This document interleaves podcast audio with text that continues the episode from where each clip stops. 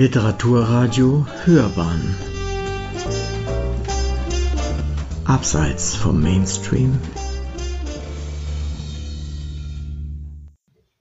Einen wunderschönen guten Tag. Mein Name ist Arno Wilhelm.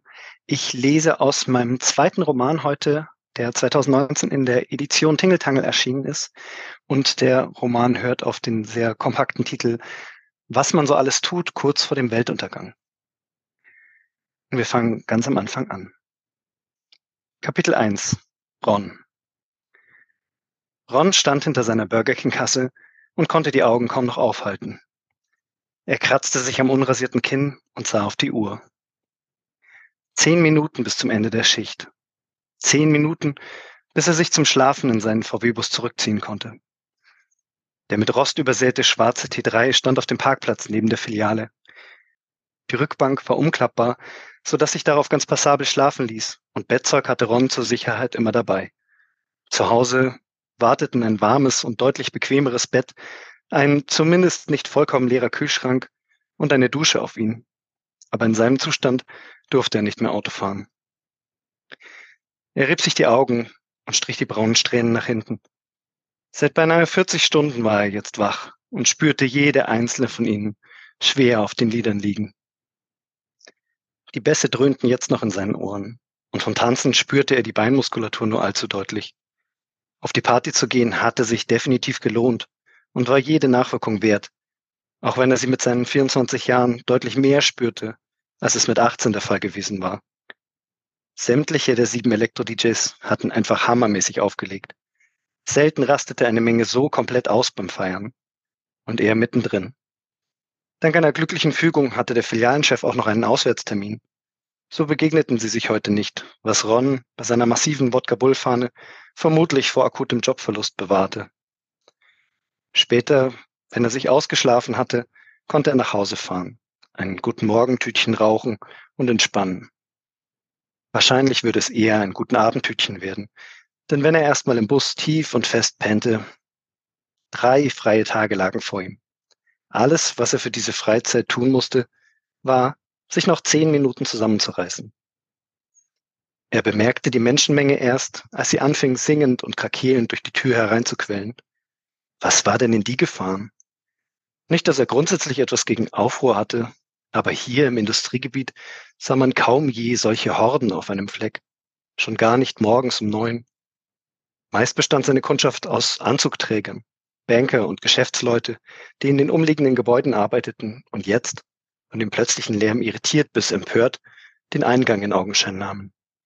Die vordersten in der nicht enden wollenden Besucherschar bauten sich voran auf, voll wie die Haubitzen. Bei genauem Hinsehen wirkten sie seltsam ernst. Was darf's denn sein? begrüßte er sie lächelnd. Ron konnte sie nur schwer einordnen. Vom Typ Metal Festival Besucher bis zum Techno-Fan war allerhand vertreten.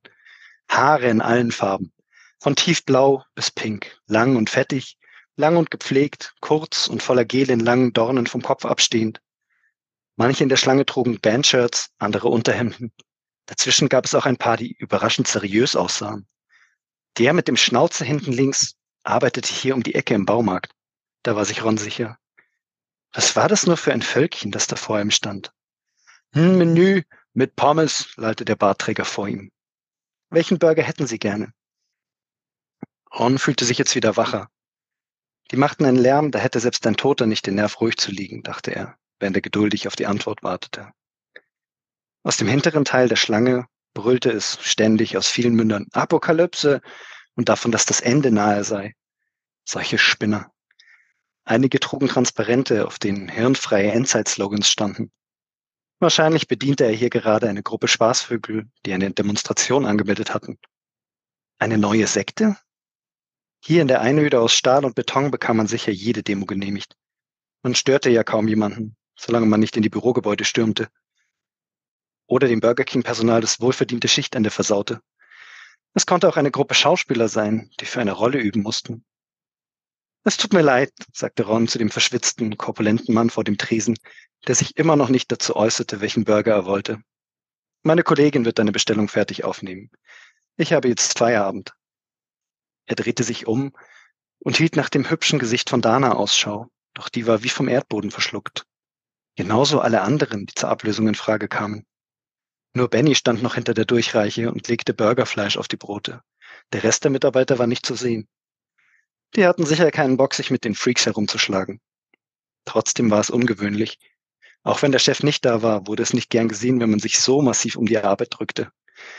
Ist sowieso Feierabend. Für uns alle, sagte der Vollbart voran und gestikulierte wild. Von hinten brüllte wieder einer, diesmal, dass er Hunger habe und sie sich gefälligst beeilen sollten. Zustimmendes Gemurmel von allen Seiten. Ron resignierte. Okay, nochmal. Welcher Burger darf's denn sein? In dem Moment drängten sich ein paar junge, kräftige Männer, die nervös weiter hinten in der Schlange gewartet hatten, an der Theke vorbei. Sie kamen auf ihn zu, schubsten ihn zur Seite und stopften gierig Burger in sich hinein. Für einen Augenblick überlegte Ron, sich ihnen in den Weg zu stellen. Doch die Judo-Stunden hatte er damals viel zu schnell abgebrochen. Außerdem lag die Müdigkeit zu schwer auf ihm, um auch nur einen Funken an Autorität auszustrahlen. Er rief nur kraftlos, hey, das dürft ihr nicht, und dass er die Polizei holen würde. Dann zog er sich zu den Fritteusen zurück, um außer Reichweite zu sein, falls jemand aggressiv wurde. Sein Blick fiel auf die aufgerissene Packung mit Bildzeitungen, die Dana vorhin hatte auspacken und einräumen wollen. Da stand auch irgendetwas von Apokalypse. Verwirrt begann er zu lesen. Egal ob Weltuntergang oder nicht, so viel war Ron knapp zwei Stunden später klar, der Job war weg, und zwar für immer. Sein Chef hatte seinem Jähzorn freien Lauf gelassen, als sie ihm am Telefon von der Plünderung in der Filiale berichtet hatten. Sie hätten sich gegen die Massen an Menschen eh nicht wehren können, noch dazu, wo sich die anderen Mitarbeiter alle in die hinteren Räume zurückgezogen hatten. Auch Benny hatte sich sofort aus dem Staub gemacht, als es richtig losging. Aber darauf hatte sein Chef keine Rücksicht genommen. Was sollte man denn tun in so einem Moment? Sie konnten ja schlecht die Kundschaft gewaltsam fernhalten. Bei der Polizei war niemand ans Telefon gegangen. Mit Vorwürfen und Anschuldigungen übergossen, hatte Ron sich den Hörer ein Stück weiter vom Ohr weggehalten. Er hatte zu allem Ja und Amen gesagt und danach befunden, dass es doch keine gute Idee war, den Rausch auf dem Parkplatz auszuschlafen. Fehlte heute gerade noch, dass ihn sein Chef weckte und nochmal live zur Schnecke machte. Also hatte er sich über eine Stunde nach dem Ende seiner Schicht noch einen starken Kaffee gemacht und beschlossen, wegzufahren. Die Plünderung, der Streit mit seinem Chef und der Kaffee hatten ihn so weit ausgenüchtert, dass er sich für fahrtüchtig erklärte. Es gab viel schönere Dinge, die er mit den paar Tagen, die ihm noch bleiben würden, anfangen konnte. Zwar war er noch nicht offiziell gekündigt, aber er musste vermutlich genau so lange auf das Schreiben warten, wie sein Chef brauchte, um bis zum Büro zu kommen. Nach dem, was er heute gesehen hatte, zweifelte Ron nicht daran, dass die Welt bald untergehen würde. Egal, ob all diese Zeitungsartikel Fälschungen waren oder nicht. Die Nachricht und deren Ernsthaftigkeit allein genügten schon, um die Menschheit in der nächsten Woche ins Verderben zu stürzen. Es konnte nicht allzu lange dauern, bis die ersten Atomraketen gezündet wurden, weil irgendwer durchdrehte. Vermutlich tobte bis spätestens Freitag der nächste Weltkrieg. Also hatte er sich in seinen Bus gesetzt, das neue Album von ACDC aufgedreht und war losgefahren Richtung Norden. Er war nicht sicher, wo es hingehen sollte. Der Gedanke, ans Meer zu fahren, war zu klischeehaft in so einer Situation. Er ließ Frankfurt schnell hinter sich und bahnte sich seinen Weg auf die Autobahn. Erstaunlicherweise waren bis jetzt nicht allzu viele Leute unterwegs. Wo trieb es Menschen hin im Angesicht des Endes? Nach Hause? In ihren Heimatort? In die Städte? An die Südsee? Er konnte es sich nicht vorstellen. Die Nachrichten hielten die meisten im Moment vermutlich zu Hause vor dem Fernseher, wenn sie sich nicht gerade zu einem unüberschaubaren Mob zusammenrotteten und in einen Burger King im Industriegebiet einfielen. Plünderungen bei Burger King. Hatte es sowas schon mal gegeben? Bei Juwelieren oder großen Elektronikmärkten, klar. Aber wer plünderte schon einen Fastfood-Laden? Wir leben in einer komischen Welt, dachte Ron und zündete sich seine erste Tüte des Tages an. Es war Zeit, ein bisschen vom Gas zu gehen und den Tag zu genießen. Schließlich schien die Sonne. Vielleicht fuhr er erstmal Richtung Hamburg. Von dort aus konnte er immer noch schauen, in welche Richtung es weiterging. Für ein paar Tage hatte er immer ein paar Unterhosen, ein T-Shirt eine Hose und Dosenfutter im Bus verstaut. Er inhalierte tief und entspannte sich ein wenig. Von seinem Chef so angeschrien zu werden, wenn auch nur durchs Telefon, hat ihm mehr zugesetzt, als er sich gerne eingestand. Er überlegte, ob er seine Mutter anrufen sollte. Wenn er sich richtig erinnerte, war sie gerade für elf Wochen zu einem Forschungsaufenthalt in Dänemark. Wie viele davon waren jetzt um? Es spielte genau genommen keine Rolle. Sie hörten sich nur alle paar Monate und sahen sich quasi gar nicht mehr. Sie hatten einander nicht viel zu sagen. Was machte es da schon, wenn die Welt unterging? Rons Vater hatte sich aus dem Staub gemacht, da war er noch ein Kleinkind gewesen und keinen Hinweis hinterlassen, wie man ihn hätte erreichen können. Auch sonst hatte Ron kaum Verwandte, die von Bedeutung waren. Der einzige aus seiner Familie, mit dem Ron etwas Kontakt hatte, war sein Onkel. Den würde er später anrufen. Es gab nicht viele Leute, die er angesichts des nahenden Endes noch einmal hören wollte. Und ihm fiel wenig ein, was es noch zu tun gab. Das war ein bisschen traurig und ein bisschen schön, dachte er bei sich. Ron verlor sich in den Wirrungen seiner Gedankengänge. Als die Tankanzeige anfing, in den roten Bereich zu geraten, hatte er schon fast 200 Kilometer geschafft. Die Autobahnen füllten sich mit jeder Stunde stärker und er hatte sich schon mehr als einmal gefragt, ob er nicht umkehren sollte. Nun trieb es die Leute wohl doch noch aus den Häusern. Zu Hause wartete ein viel schöneres Bett auf ihn als das hinten im Bus. Dazu gutes Gras und Ruhe.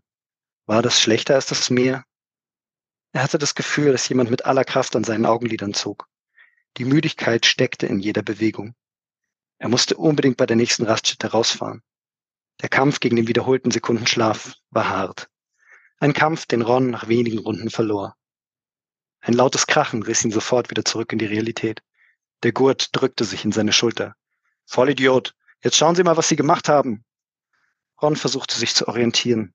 Er war jemandem auf die Karre gefahren und hörte den Mann brüllen und fluchen. Und er sah ihn gestikulieren. Wieso brüllte er eigentlich nicht in Rons Richtung? Das Auto vor ihm sah verdammt teuer aus und er hatte keine Vollkasko. Wieso war er nicht in Kassel rausgefahren? Er stieg aus. Der Fahrer des Mercedes vor ihm trug einen dunkelblauen Anzug und eine gelockerte orangene Krawatte. Der Typ war wohl so um die 40. Sein Anzug saß so gut, dass er kaum von der Stange sein konnte. Und der Mann brüllte immer noch. Mein Wagen ist im Arsch. Wenn man nicht Auto fahren kann, sollte man es besser lassen. Er war puterrot im Gesicht und schien jeden Augenblick so weit zu sein, sich zu prügeln. Er wirkte, als hätte er unter dem schicken Anzug durchaus die Muskeln dafür. Es tut mir ehrlich leid, begann Ron. Doch der Anzugträger achtete nicht auf ihn. Er schrie einen kleinen, untersetzten Mann an, der vor ihm stand und abwehrend die Hände hob, als hätte er Angst, der Anzug könne ihn schlagen. Ron sah sich die Autos genauer an und erst jetzt kam in seinem müden, benebelten Hirn die Lage der Fakten vollständig an. Der Anzug sah sich den Bus an, der da mit dem Heck seines Wagens Bekanntschaft gemacht hatte. Er blickte Ron und deutete auf ihn. Der junge Mann hier hat auch einen Schaden an seinem Auto. Wie wollen Sie das alles bezahlen? Sind Sie überhaupt vernünftig versichert? Ron wischte sich den Schweiß von der Stirn. Der Anzug gab nicht ihm die Schuld, sondern dem kleinen Dicken. Dessen Ford Fiesta stand auffällig dicht vor dem Mercedes. Genau genommen sah es so aus, als wäre der Motorblock des Mercedes eine innige Verbindung mit dem Heck des Fords eingegangen. Dagegen waren die Dellen, die Rons Bus verursacht hatte, ziemlich lächerlich. Der Bus selbst schien, abgesehen von einer leicht eingedrückten Stoßstange, kaum etwas abbekommen zu haben. Erst jetzt nahm Ron den Stau wahr, den sie gerade verursachten. Ein Hubkonzert ertönte im Hintergrund. Können wir das nicht friedlich regeln? fragte er die beiden Männer, die ihn angesichts seiner Einmischung erstaunt anblickten. Der Dicke sah seine Chance. Genau, das Ende der Welt naht, Mann. Nehmen Sie es nicht so schwer mit Ihrem Auto. Das letzte Hemd hat keine Taschen, wissen Sie doch. Er lachte halbherzig und begutachtete den Anzug einen Moment aufmerksam, als ob er darauf wartete, ob dieser ihn nun doch schlagen oder ihm zustimmen würde. Der Mann sah frustriert rein und schien nachzudenken. Dann zuckte er mit den Schultern. Stimmt schon. Aber wie zur Hölle komme ich jetzt nach Hannover? Ich kann Sie mitnehmen, sagte Ron, der wie immer um Frieden bemüht war. Außerdem wollte er um jeden Preis ein Auftauchen der Polizei vermeiden. Er wäre in seinem Zustand ein gefundenes Fressen für jeden Drogentest gewesen. Der dicke Mann beeilte sich, in seinen Fiesta zu kommen und fuhr davon. Erstaunlicherweise war der Ford noch fahrtauglich, auch wenn er leicht schlingerte. Der Anzug erzählte, er sei auf dem Weg nach Hannover zu seiner Frau, um mit ihr die letzten Tage zu verbringen. Er fluchte noch dem dicken Mann hinterher, dafür, dass der sich so schnell aus dem Staub gemacht hatte, der Feigling. Das letzte Wort spuckte er förmlich. Die Autos stauten sich mittlerweile endlos hinter Rons Bus und auf den anderen beiden Spuren wurde deutlich langsamer gefahren und ohne Pause gehupt. Ein Warndreieck wäre vermutlich eine gute Idee gewesen. Jetzt auch schon egal. Sie beeilten sich, den Mercedes, der nicht mehr anspringen wollte, auf den Seitenstreifen zu schieben was ein mühsames Unterfangen war. Dann machten sie sich in Rons Bus auf die Suche nach der nächsten Tankstelle.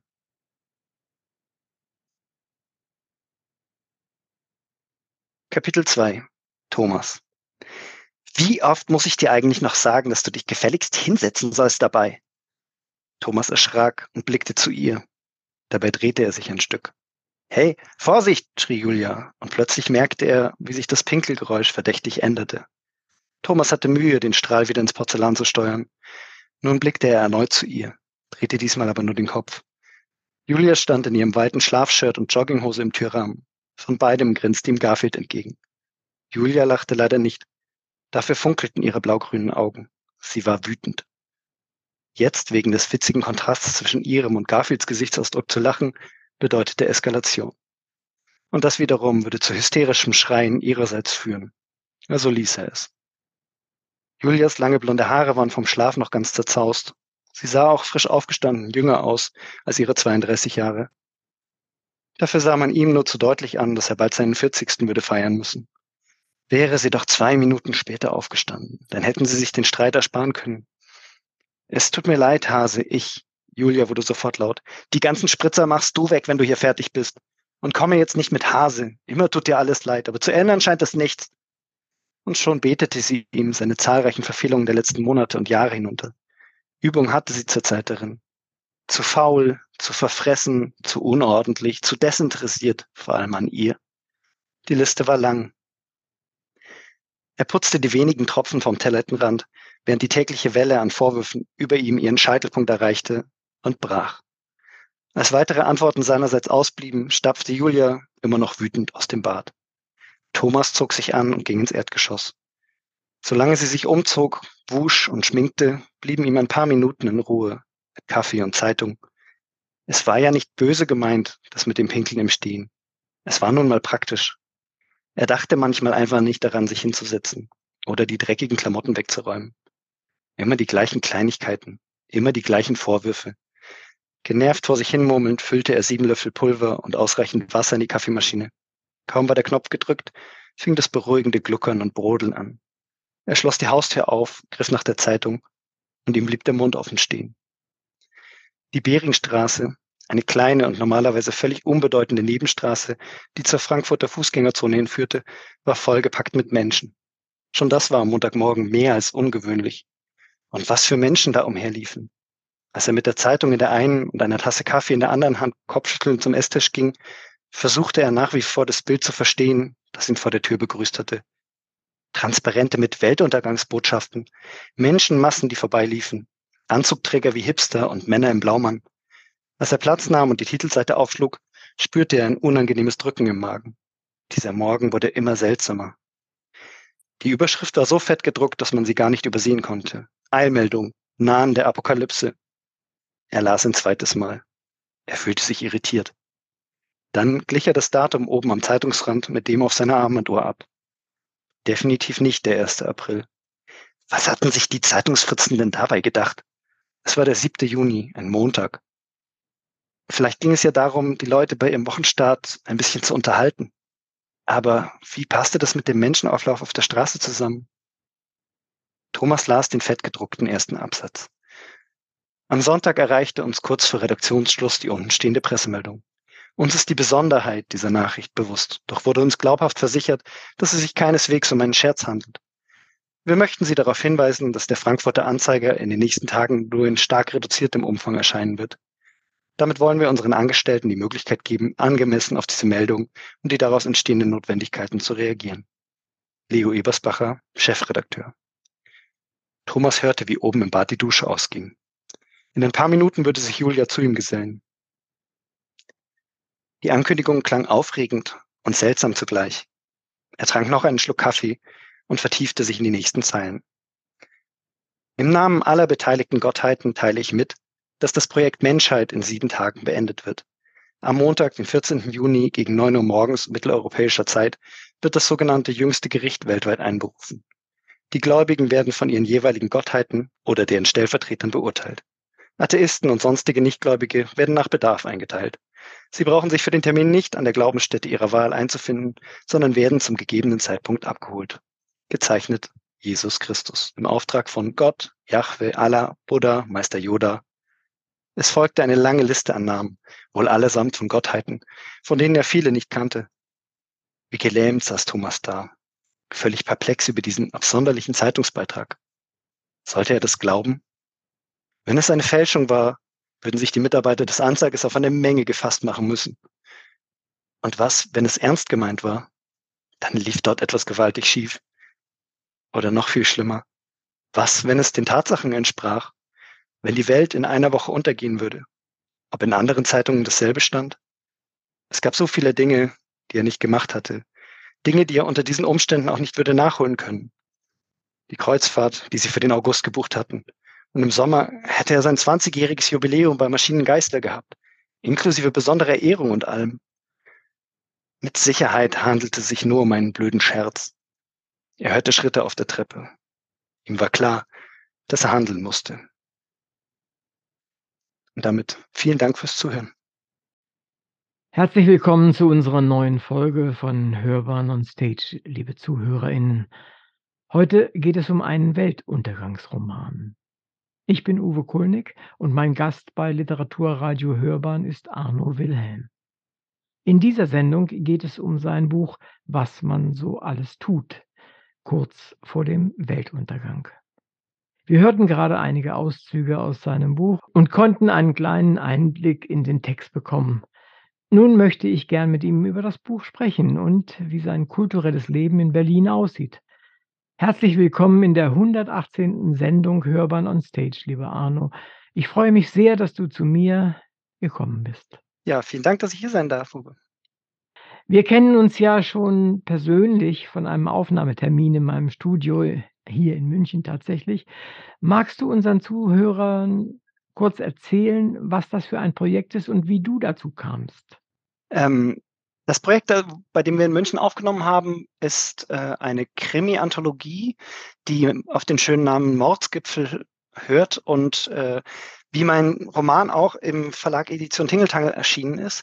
Und da wurde ich von äh, Tom, meinem Verleger, gefragt, ob ich da einen Krimi beisteuern möchte und hatte vorher, also so kurze Krimis auch schon mal irgendwann geschrieben vor Jahren, aber nicht wahnsinnig viel Krimi-Erfahrung, aber hatte total Lust und hatte insbesondere diese Figur der, der Kommissarin, die da in meiner Geschichte auftaucht, auch noch irgendwo rumliegen von einem anderen Projekt und habe mich da hingesetzt, habe einen Krimi gebastelt und das äh, hat sehr viel Spaß gemacht. Ich finde insgesamt, dass das Buch ist sehr schön, unterhaltsam, sehr eine Sammlung von verschiedensten Kurzkrimis Genau, und da haben wir ein Hörbuch dazu bei dir aufgenommen und das war sehr schön. Und das erscheint im Sommer oder Herbst.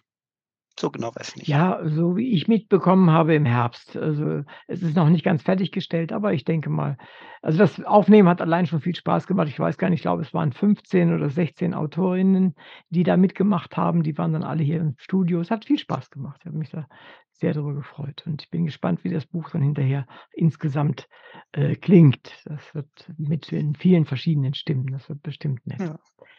Ähm, vielleicht eine, eine wirklich ernste Frage nochmal so kurz am Anfang.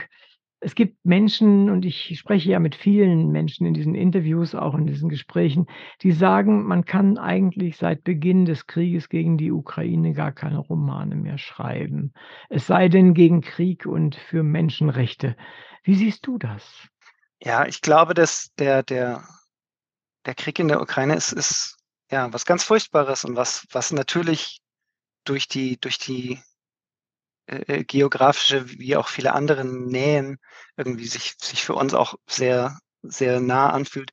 Ähm, aber ich glaube nicht, dass es jetzt die, der, der Moment ist, um irgendwie äh, die Kunst oder die Unterhaltung einzustellen oder so. Ich glaube, es, es tut gut, lachen zu können. Es tut gut, sich unterhalten zu fühlen und nimmt dem ganzen Schrecklichen, was da passiert, äh, auch nichts. Also ich glaube, glaube, man kann das geistig schon hinkriegen, dass man sich im Klaren ist dessen, was da passiert und, und ich käme nie auf die Idee, zum Beispiel jetzt irgendwas Witziges über diesen Krieg von mir zu geben oder sowas. Das fände ich völlig schrecklich und pietätlos.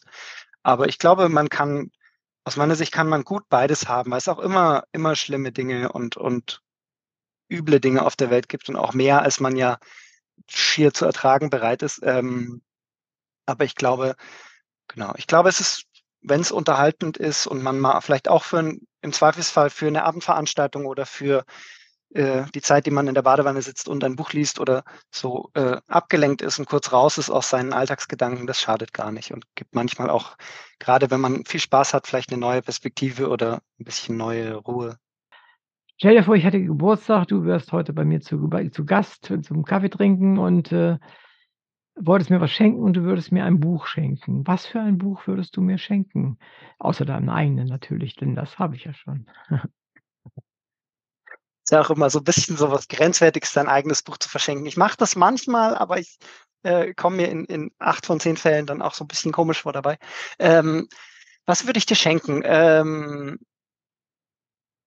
ich glaube, also ein, ein so ein Allzeit-Fan bin ich von, von dem Buch, auch wenn das jetzt nicht so ein äh, literarischer Bestseller ist in dem Sinn, aber ein Allzeit-Fan bin ich von, äh, von Der Partner von John Grisham, äh, weil ich das, ich finde, es gibt aus meiner Sicht wenig Bücher, die so clever, wo alles so clever ineinander greift. Ich finde das ein, ein wunderbares und, und viel zu wenig bekanntes Buch eigentlich. Und deswegen unterhält mich das immer ganz hervorragend.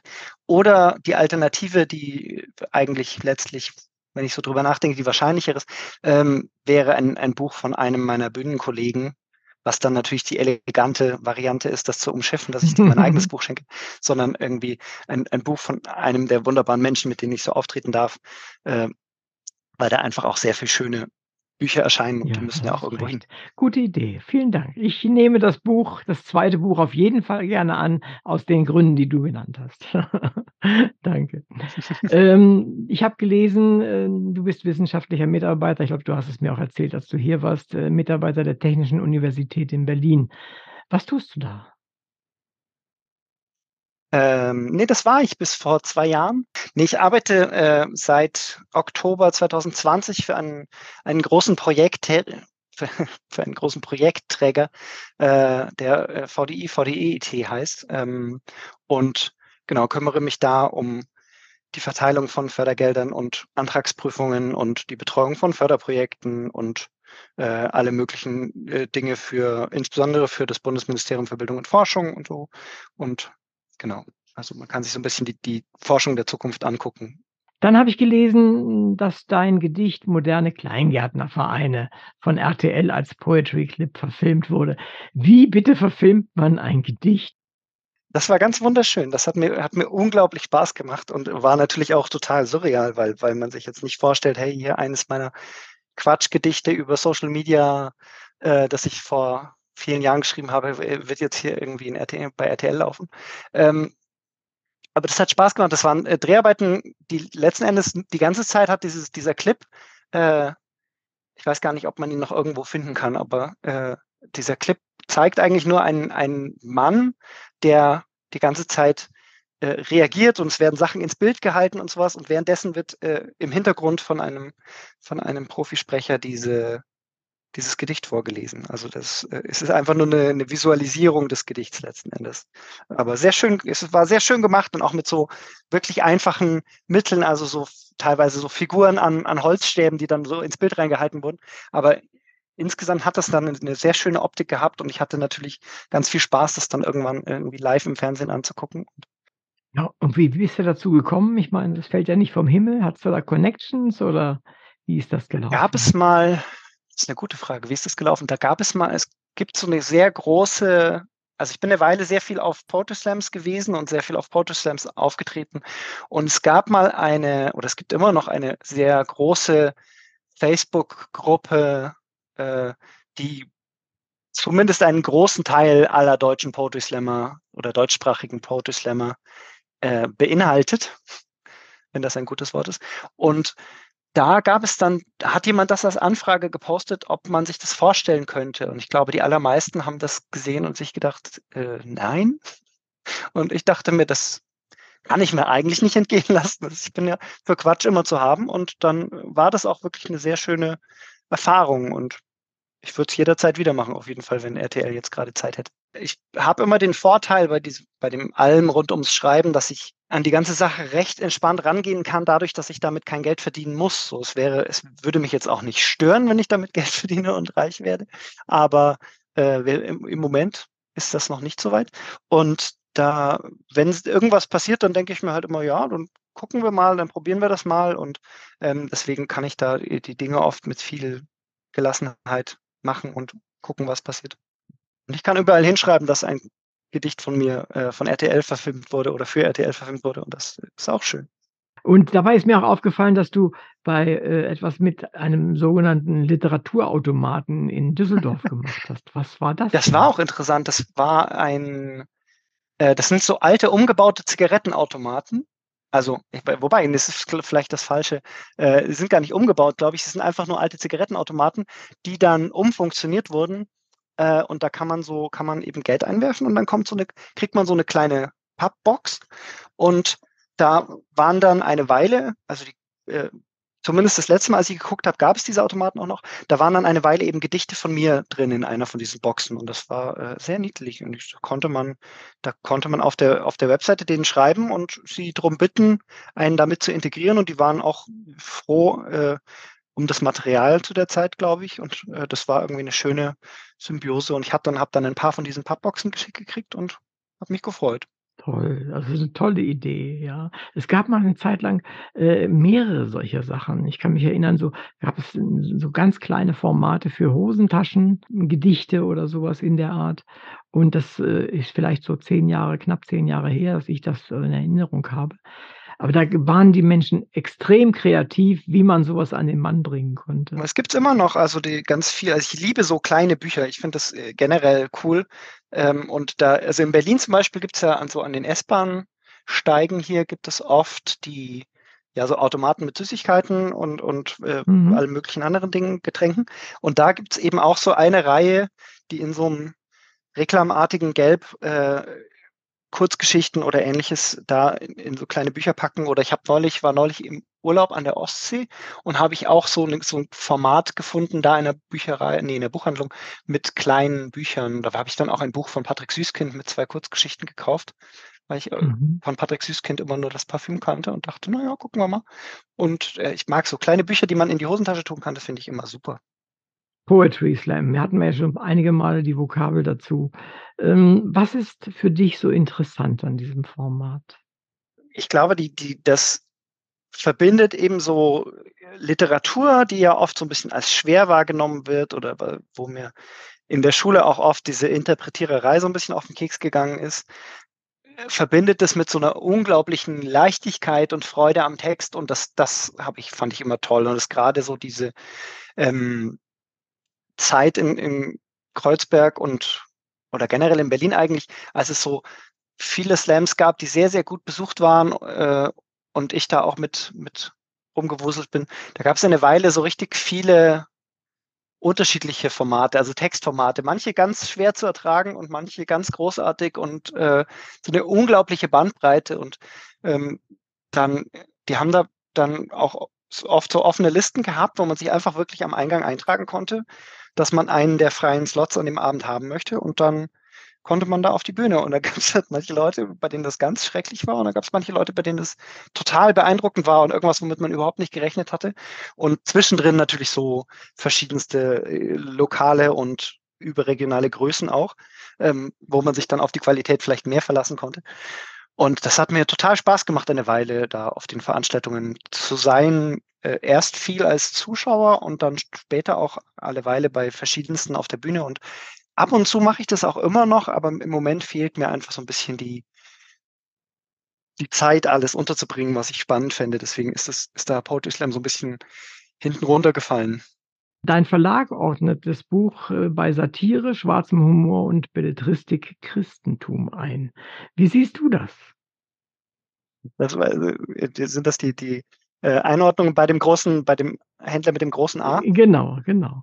Ähm, das, äh, ich glaube, das war gar nicht alles Verlags vom Verlag bestimmt. Äh, ah, das war auf jeden Fall gab's da alle möglichen ulkigen Kategorien, die es zwischendurch hatte.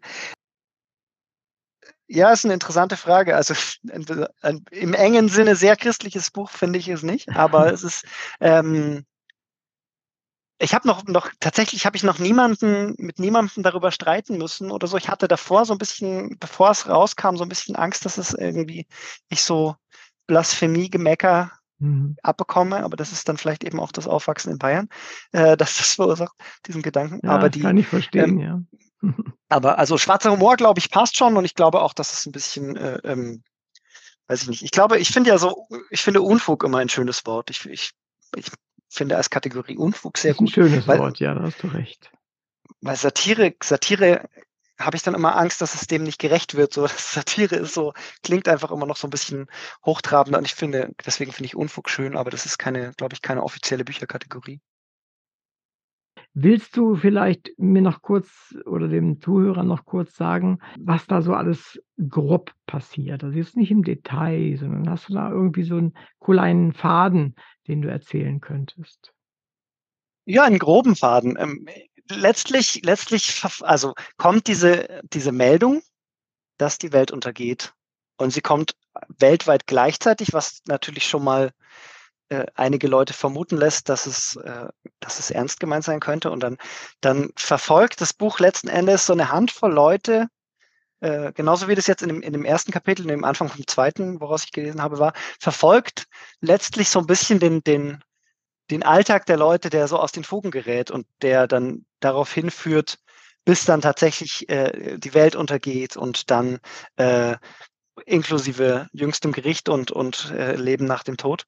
Und, äh, das genau, das hat sich so zusammengestrickt über die über den Schreibprozess, äh, was da alles dann passiert und und manches bedingt sich gegenseitig. Aber letzten Endes geht es um relativ normale Leute, würde ich sagen, die eben so 'ner Extremsituation ausgesetzt sind und das das war was, was ich sehr unterhaltsam fand an der Idee. Was würdest du denn tun?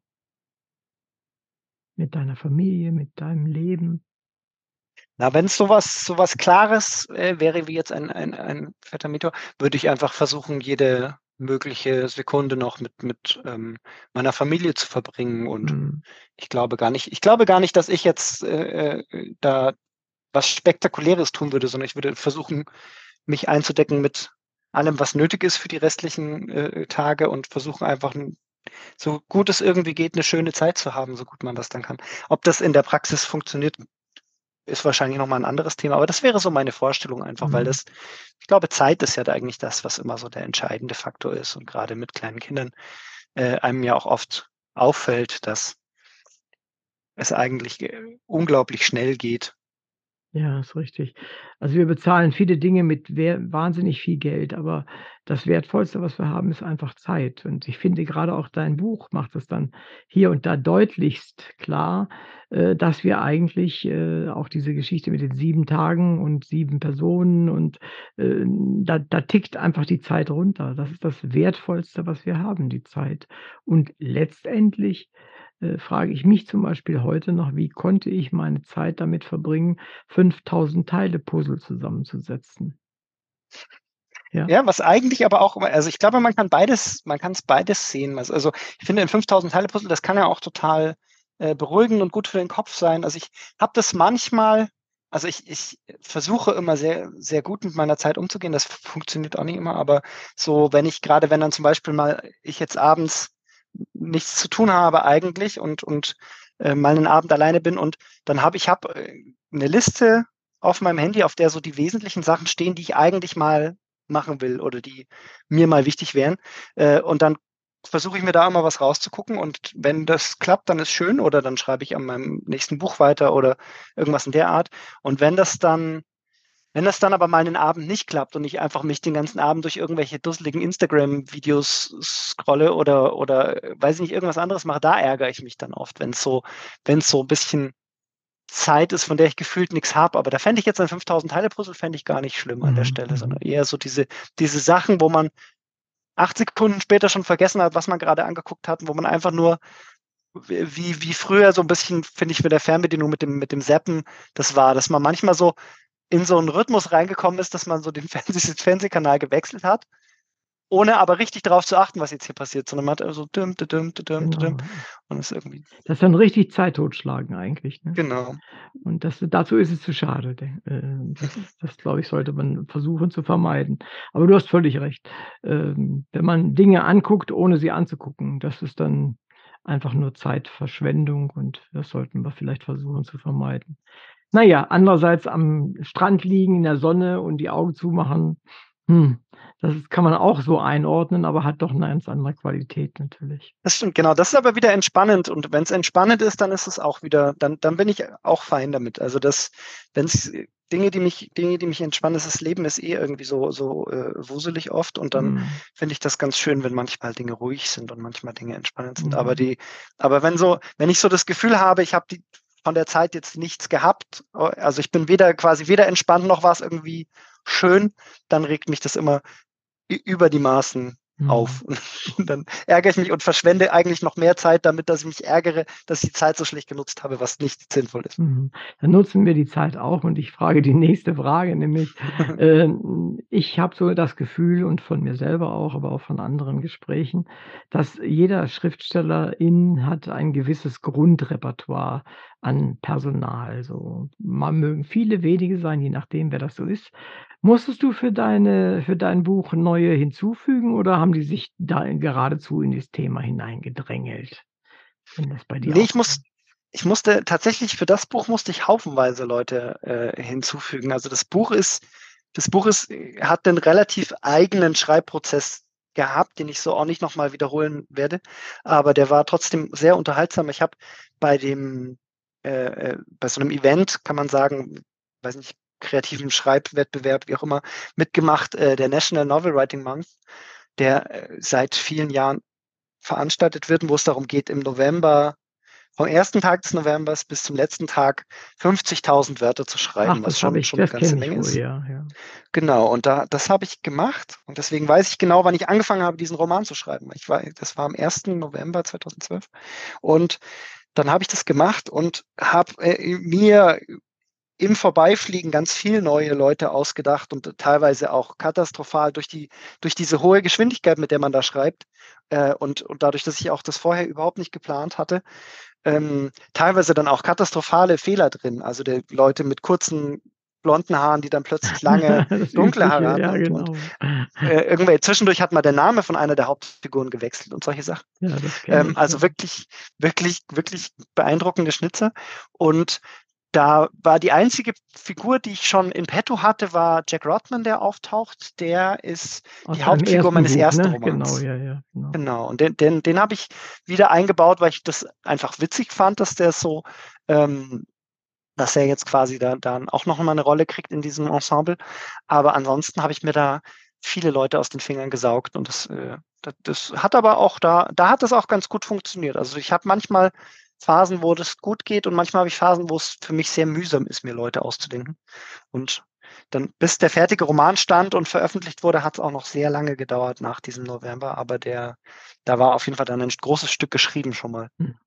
Das heißt, du hattest aber auch gar keinen echten Plot vorher, sondern du hast drauf losgeschrieben in diesem im Rahmen dieses Wettbewerbs sozusagen? Total, genau, total. Also, ich hatte ich hatte auf'm ich hatte als Plot das l lässt sich auf jeden auf jedes Post-it schreiben. Also, der der gesamte Plot, den ich im Kopf hatte, war eben die Götter verkünden also, auch da auch noch ganz abstrakt, irgendwelche Götter verkünden den Weltuntergang und dann kommt der. Mhm, Das war so der das war die Idee, keine Figuren, keine Handlung, überhaupt nichts und dann habe ich mich hingesetzt und angefangen, ähm, das runterzuschreiben. Verstehe.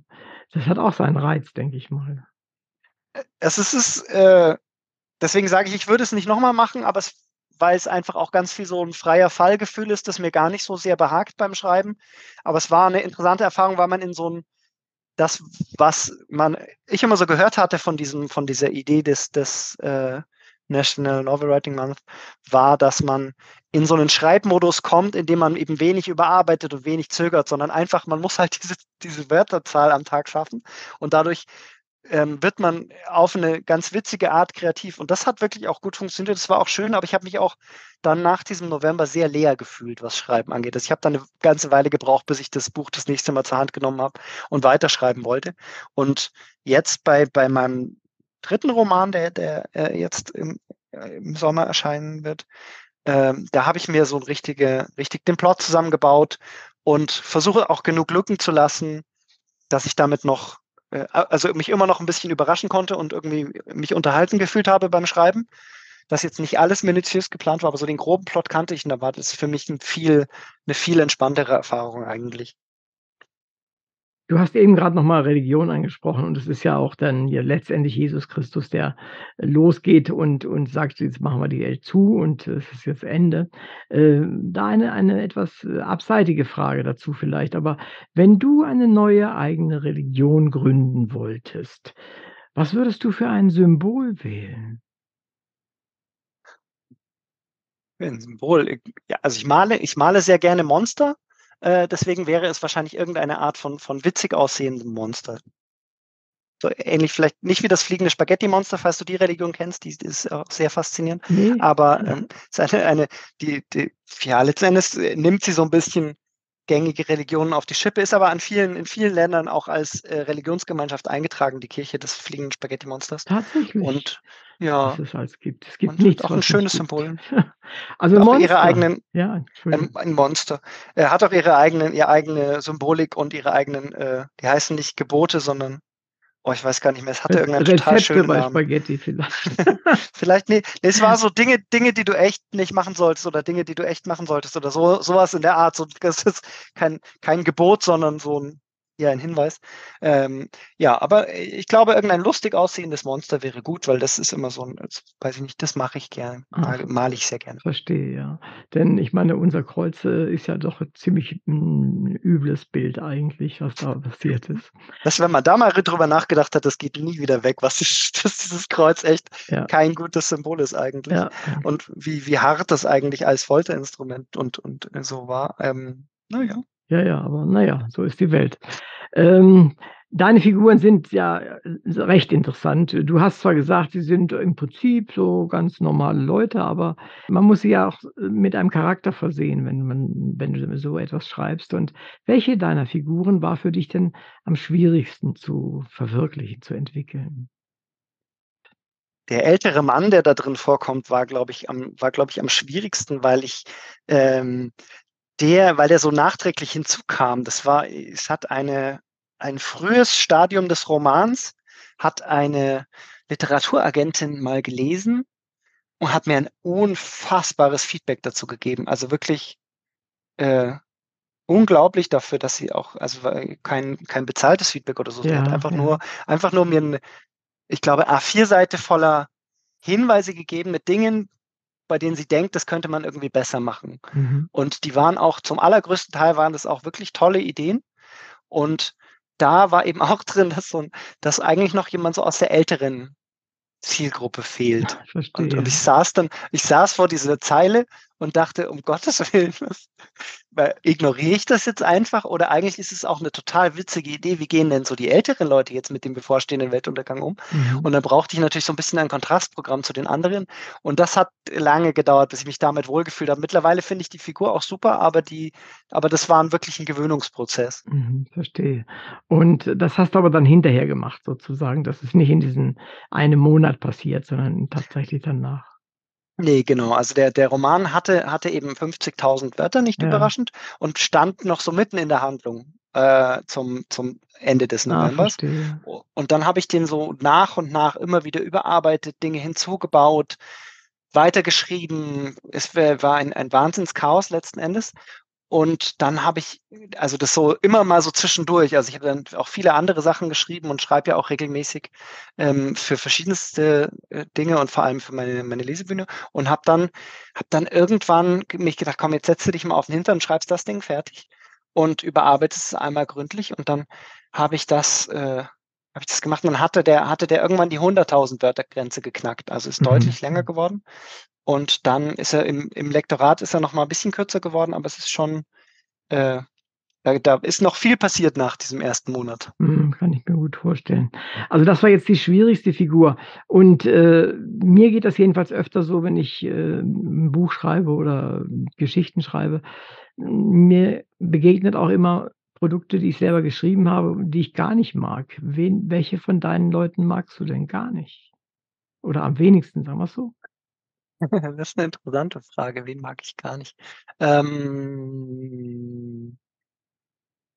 ich glaube so vom vom Charakter her weil sie irgendwie so 'ne 'n 'n ein weiß ich nicht, also Charakter, viele Charakterzüge hat, die ich nicht mag, ähm, ist, ist diese, diese Julia, die gerade auch ähm, in dem, was ich vorgelesen habe, vorkam, ähm, diese äh, die Freundin Ja, des ja, so, ja, die Protagonisten des zweiten Kapitels. genau. Ich glaube, die, war- die ist, mir, die ist mir, mir durch das Buch hinweg eigentlich die meiste Zeit sehr unsympathisch, ähm, aber sie war irgendwie, sie war sehr nützlich für die Handlung, sag ich mal. Mhm. Deswegen hat das gut gepasst, aber die, aber sy- sympathisch geworden ist sie mir eigentlich nicht. Man kann sich gut dran reimen, aber mögen tut man es nicht, ne? Ja, Genau. ja.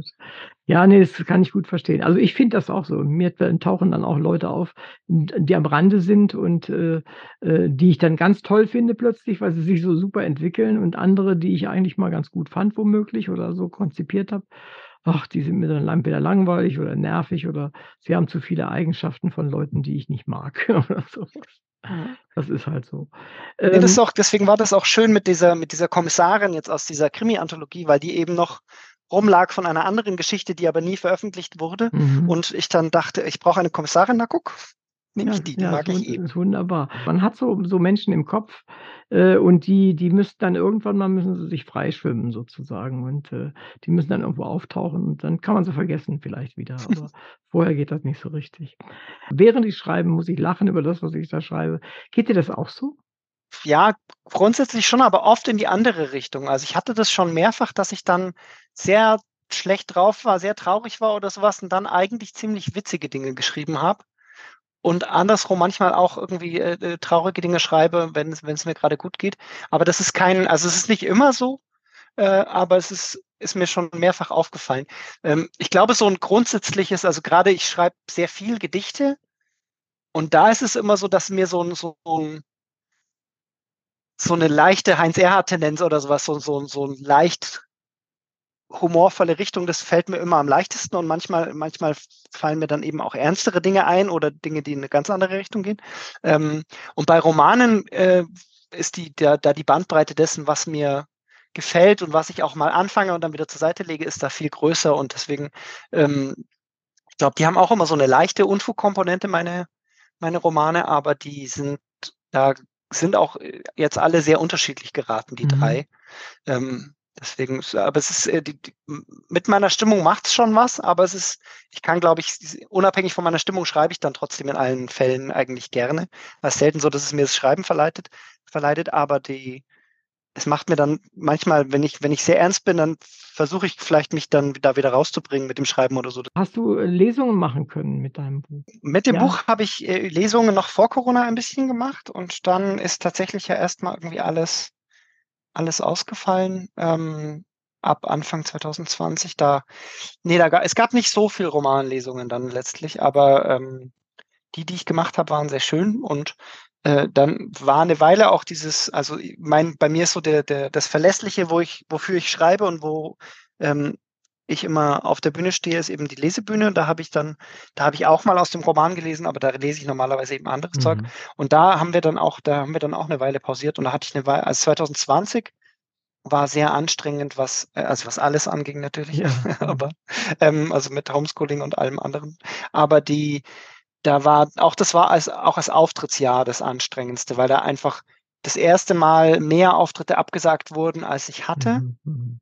Ich hatte, glaube ich, im Februar 2020 oder so hatte ich den hatte ich den letzten Auftritt und dann ganz lange nicht mehr. Und das war für mich auch total komisch und frustrierend, weil ich das schon sehr genieße und das immer so immer wenn ich Auftritte habe, dann dann bin ich immer so 2, 3 Tage danach noch total, äh, begeistert und freue mich und bin irgendwie so auf so 'nem Hoch und das hat mir dann auch wahnsinnig gefehlt in der das Zeit. glaube ich wohl.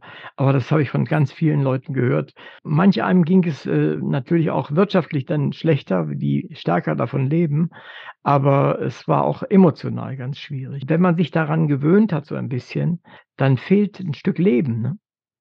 Genau, das ist das ist das trifft's ziemlich gut. Also, weil es eben bei mir ja nicht ums nicht ums Einkommen geht oder so sondern wirklich wirklich um um um Leben und um um das Genießen dieses dieser Seite meines Lebens und das ja, das hat mir wahnsinnig gefehlt. Ich bin auch sehr froh, dass wir dann also, die ersten Auftritte, die wir dann hatten im Jahr 2021, genau, dann da war dann erst mal kein Publikum, sondern das war mit mit Ja. Liveübertragung und das war also, schön, dann wieder aufzutreten, aber es war auch total skurril. Und dann sieht man auch, wenn man sich das anguckt, sieht man auch, dass ich immer noch so diese, immer das, das was ich sonst auch mache, dass ich halt so äh, mich quasi bedanke fürs Zuhören und so. Ähm, aber es ist total komisch, dass dann kein, kein Applaus, keine Reaktion mhm. kommen, dass es an keiner Stelle jemand lacht. Das war, die ersten Male war sehr schön, wieder auftreten zu können, aber es war auch sehr ungewohnt. Und als dann das erste Mal so die kleinsten, kleinen Publikumsgrüppchen wieder da waren und das nach nach mehr wurde, das hat mich wahnsinnig gefreut. Mhm. Du hast die Lesebühne erwähnt. Vielleicht sagst du den ZuhörerInnen noch, was du da eigentlich machst, denn das läuft ja auch noch.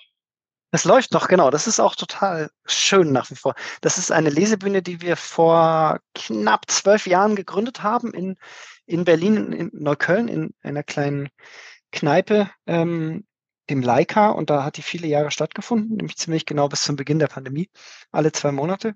Und da geht es einfach darum, dass wir uns immer Gäste ein, es gibt so ein Kernteam, Stammteam und dann laden wir uns immer Gäste ein, die Musik machen und noch dazu und die äh, noch jemanden, der vorliest. Und dann werden einfach reihum Texte gelesen und vorher und hinterher und währenddessen Quatsch erzählt und es gibt Musik und wir, wir haben äh, immer unglaublich Spaß daran und, und wunderbarerweise haben sich auch äh, in diesen ganzen zwölf Jahren immer Leute gefunden, die, sie, die da auch Spaß dran hatten, sich das anzugucken. Und das ist was, was Wunderschönes, was mir unglaublich viel Spaß macht. Und dann hatten wir die Möglichkeit, äh, in, eben im, mitten in der Pandemie eigentlich noch, 2021, unser unser zehnjähriges Jubiläum als Fernsehsendung bei äh, dem Berliner Fernsehsender Alex Berlin im Studio zu machen. Mhm. Da eben dann ohne Publikum. Und das war dann eben mit, mit Live-Übertragung im Fernsehen und äh, bei YouTube Super, auch ja. und bei Facebook und so. Und ich habe unglaublich viel Reaktionen danach äh, bekommen und es war total schön. Und dann haben wir die, die Möglichkeit bekommen, das weiterzumachen und haben waren uns alle sofort einig. Äh, also gab es überhaupt keine Diskussion. Es war sofort klar, okay, ja, wollen wir weitermachen. Und äh, seitdem läuft es jetzt und findet alle zwei Monate statt. Das nächste Mal am 10. Februar und wunderbarerweise kann man es dann eben auch im Nachhinein noch bei YouTube angucken, wenn man Lust hat mhm. oder so. Und äh, genau, es macht mir wahnsinnig viel Freude und dafür schreibe ich auch die allermeisten mhm, Texte. Mhm, toll. Ja, also man kann auch bei uns im Radio zwei dieser Sendungen anhören tatsächlich unter Bedichtungsring. Wenn man das eingibt, dann findet man das auch. Zwei Sendungen immerhin, die wir mal ausgekoppelt haben und äh, wer Lust hat, kann sich das gerne mal anhören. Also ich fand es auch sehr interessant und vor allen Dingen äh, ist es sehr unkonventionell und ihr geht da sehr locker mit um. Das ist eigentlich sehr schön. In deinem Buch, wie viel ist denn da Berlin-Atmosphäre eigentlich drin? In dem Roman, ähm, also am, am Ende, dann kurz vor dem Weltuntergang ein bisschen, aber das sind auch so, ich glaube, es ist nicht wahnsinnig atmosphärisch Berlin im, im größten Sinn, sondern das, was ich äh, gerade als ich nach Berlin gezogen bin am Anfang total witzig fand, war, dass es hier so bei jeder Gelegenheit gab es, wenn es irgendwelche Demonstrationen gab oder sowas, Demonstrationen kannte ich eher als, naja, man läuft irgendwo mhm, lang ja. und demonstriert. Und in, Be in, Berlin war das gleich immer irgendwie mit irgendeiner Party verbunden. So, das war dann äh, trotzdem derselbe, derselbe Sinn und derselbe Zweck, aber es war eben trotzdem auch mit Musik und mhm. Leuten, die da getanzt haben. Und, ähm, und das habe ich so ein bisschen mit eingebaut und ähm, einfach die, die Größe der Stadt an ein paar Stellen genutzt, aber ich glaube, es ist keine, es ist jetzt nicht wahnsinnig dicht auf Berlin gemünzt. Also ich, man hätte auch das äh, ganz gut an eine andere Stadt nehmen können. Aber Berlin bot sich natürlich dadurch, dass ich mich hier auskenne, ein bisschen an. Das interessiert mich schon, also auch deine Figuren, äh, meinst du, sind also letztendlich, äh, könnten das auch Hannoveraner sein oder Kölner? Oder? Ja, sind, das sind, letztendlich sind das ja ganz viele. Also die sind ja, die sind ja weit verstreut aus allen mhm. möglichen Teilen Deutschlands. Ähm, und das finde ich auch immer witzig eigentlich. Also kommt auch eine, eine Figur kommt eben auch aus einem, einem Ort, wo ich früher gewohnt habe oder dann der, der Thomas jetzt, der, um den es vorhin mhm. ging in dem zweiten Kapitel, der kommt eben aus Frankfurt. Wo, mit Frankfurt habe ich eigentlich gar nichts zu tun. Das war einfach nur, einfach nur praktisch, weil ich mir so ein bisschen überlegt Verstehe. habe, wo die Leute alle herkommen könnten. Aber deswegen geht, äh, kommt Frankfurt auch nur dann ganz kurz vor. Und genau, dann fahren sie nach Hannover. Und ähm, letzten Endes haben sie, spielt, glaube ich, für den, für die weitere Handlung spielt das, wo sie, wo sie jeweils in die, in die Geschichte zusteigen oder wo sie dann ihren Anfang nehmen, gar nicht so die Rolle, weil es ja so an vielen Stellen sowas ähm, sowas Roadtrip-artiges hat. Also da, viele von den Figuren ja sind, sind ab einem gewissen Punkt ja Mhm. irgendwie unterwegs und entweder, ich sag mal, spirituell auf der Suche oder sie sind tatsächlich unterwegs durchs Land. Und beides hat mir einfach da total Freude gemacht. Aber ich, ich glaube, die, die Städte hätte man noch relativ gut ändern können an den meisten Mhm, Stellen. verstehe. Manche manch ein Buch hat ja unterschwellig eine Atmosphäre aus der Stadt, wo der äh, derjenige ist her ist, wo er es geschrieben hat oder wo er lange gelebt hat oder so was. Aber ich hätte es jetzt auch nicht so entdecken können, aber, äh, ich dachte, ich frage das einfach mal. Ähm, wenn du schreibst, im Normalfall vielleicht nicht grade so ein Wettbewerb wie das Letztenste, was du gesagt hast. Was fällt dir eigentlich beim Schreiben am schwersten? Wozu musst du dich drängen dr oder zwingen oder überreden? Also, überarbeiten ist ganz schlimm. Ich schreibe ich ge gebe mir meistens macht's mir am meisten Spaß, wenn ich, äh, so viel Arbeit da reinstecke, dass der der erste Entwurf so möglichst gut ist und ich dann nur so 'n bisschen Feinschliff mache und das dann erst mal, äh, mir möglichst von jemand anderem das nächste Mal angucken lasse, der mir sagt, wo also, der quasi so in die Schwachstellen piekst. Weil das dann dann so 'n fertigen Text von mir zu nehmen und dann noch mal grundsätzlich zu überarbeiten, das äh, das fällt mir richtig schwer. Also, ich bewundere da immer Max Gold, den Schriftsteller, total, der der dann immer bei seinen Auftritten sagt: „Na ja, da ist hier ist ein Text von 1998 und da hat ihm das 1. Drittel hat ihm immer gefallen, aber die anderen beiden Drittel nicht. Und dann hat er jetzt das 1. Drittel noch mal genommen und hat das noch mal umgeändert.“ Und das fasziniert mich total, weil das das wäre für mich so anstrengend, irgend 'nen alten Text von mir zu nehmen und und noch mal Mhm, umzubauen. Da hätte ich in der Zeit schon 2 neue Texte geschrieben. Deswegen brauche ich immer irgend so Sparringspartner, der mir sagt: „Ne, das ist aber hier an der Stelle Quatsch und was ist eigentlich hier mit dem mit dem Auto, das ergibt so keinen Sinn.“ Und solche Sachen, das ist das das das hilft mir total weiter, wenn mir dann jemand sagt, wo ich noch mal drüber nachdenken muss. Dein Lektorat, ich glaube, das hat der Tom gemacht, wenn ich das richtig in Erinnerung habe. Wie wie ist denn das gelaufen? Musstet ihr viel arbeiten? Ähm, da müsste man wahrscheinlich ihn fragen, aber die äh, also, er hat, äh, ein paar Sachen gekürzt, ein paar paar Elemente, aber, ähm, es war nicht wahnsinnig viel so grundsätzliche Überarbeitung, würde ich jetzt, hm, behaupten mit mit, äh, ein paar Jahren Abstand. Ähm, ich glaube, es waren so eine eine also, das das, äh, Schöne an der Zusammenarbeit ist, dass die die Anmerkungen, die er hat, immer sehr treffend sind und da es war gibt zum Beispiel beim Abschluss eine große Szene, über die ich jetzt da tatsächlich gar nicht zu viel erzählen möchte, aber wo wo es letztendlich so wo es, äh, letztlich drum ging, die, äh, fetter zu machen. Also, die einfach noch 'n bisschen aufzu äh, aufzubauschen. Und das ist wa was, was mir manchmal, je nachdem, in welcher Stimmung ich bin, ähm, beim grade beim Romanschreiben fällt mir das manchmal schwer, dass ich die Dinge, äh, nicht zu Ende eskalieren lasse. Also, wie jetzt bei der bei bei der Situation, äh, die jetzt am Anfang des 2. Kapitels vorhin kam, mit dem dass er dann neben's Klo pinkelt. Da war dann vielleicht die war dann vielleicht die 1. Version, dass er sich nur umdreht und beinahe neben das Klo gepinkelt hätte oder so was, so als als als Mini-Beispiel dazu. Also, so dass es dass man's einfach noch so 'n bisschen weiter treibt, ist an manchen Stellen einfach total schön und total unterhaltsam, ähm, weil weil's natürlich auch Konfliktpotenzial hat. Aber ich äh, manchmal so beim Schreiben, dann denke ich mir: „Ach ja, na ja, ne, das lassen wir jetzt so.“ Und dann gucke ich dann später drauf und denke mir: „Ach ne, irgendwie passiert da jetzt eigentlich gar nichts. Das hätte es ergibt gar keinen Sinn, dass die jetzt streiten. Ich brauche aber jetzt, dass die streiten.“ Ähm, und dann funktioniert das gut. Ja, ja, ja. Da ist man als Außenstehender hat man da 'n anderen Blick wahrscheinlich für und auch keine Empfindlichkeiten dann. Das ist ist eigentlich ganz wichtig, ja. Wie bist du überhaupt an an an Tom als Verleger gekommen? Ich habe äh, war auf auf der Verlags-Homepage. Wie ich auf die Verlags-Homepage gekommen bin, weiß ich nicht. Aber da habe ich die die Bücher gesehen von von Markus von Markus Richter und Ah, ja, ja, habe ich weiß, mit Schwanstein, genau, und ne? das war da ist wahrscheinlich mein Blick hängen geblieben, weil ich ganz lange in in mit Blick auf Neuschwanstein gewohnt habe auch.